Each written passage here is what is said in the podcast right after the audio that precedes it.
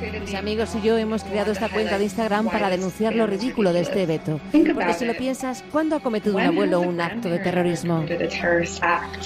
Es periodista, se llama Holly Dragres. Eh, desde el mes de junio es una de las coordinadoras de una curiosa cuenta de Instagram llamada Abuelas Prohibidas.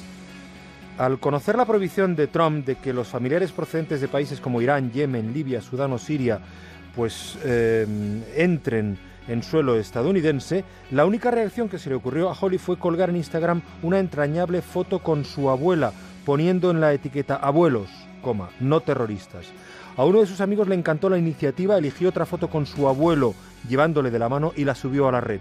Pronto muchos compañeros se animaron a seguirles, insistiendo en que sus abuelos no son terroristas y acompañando las fotos de títulos tan llamativos como culpable de cargar a su nieta Masa a un caballito culpable de llevar golosinas en el bolso para repartirlas con sus nietos, culpable de contarme cuentos cuando no puedo dormir, culpable de enseñarme a montar en bici.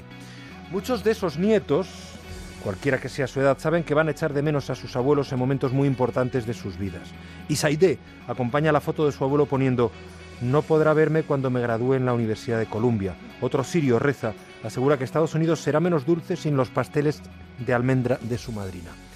Todos han elegido unas fotos preciosas en situaciones cotidianas para mostrar su cariño por sus antepasados. De esta original manera lamentan no poder seguir disfrutando y conociendo de primera mano la historia y la tradición de sus familias a través de sus mayores que no podrán entrar en Estados Unidos. Lucas en Onda Cero.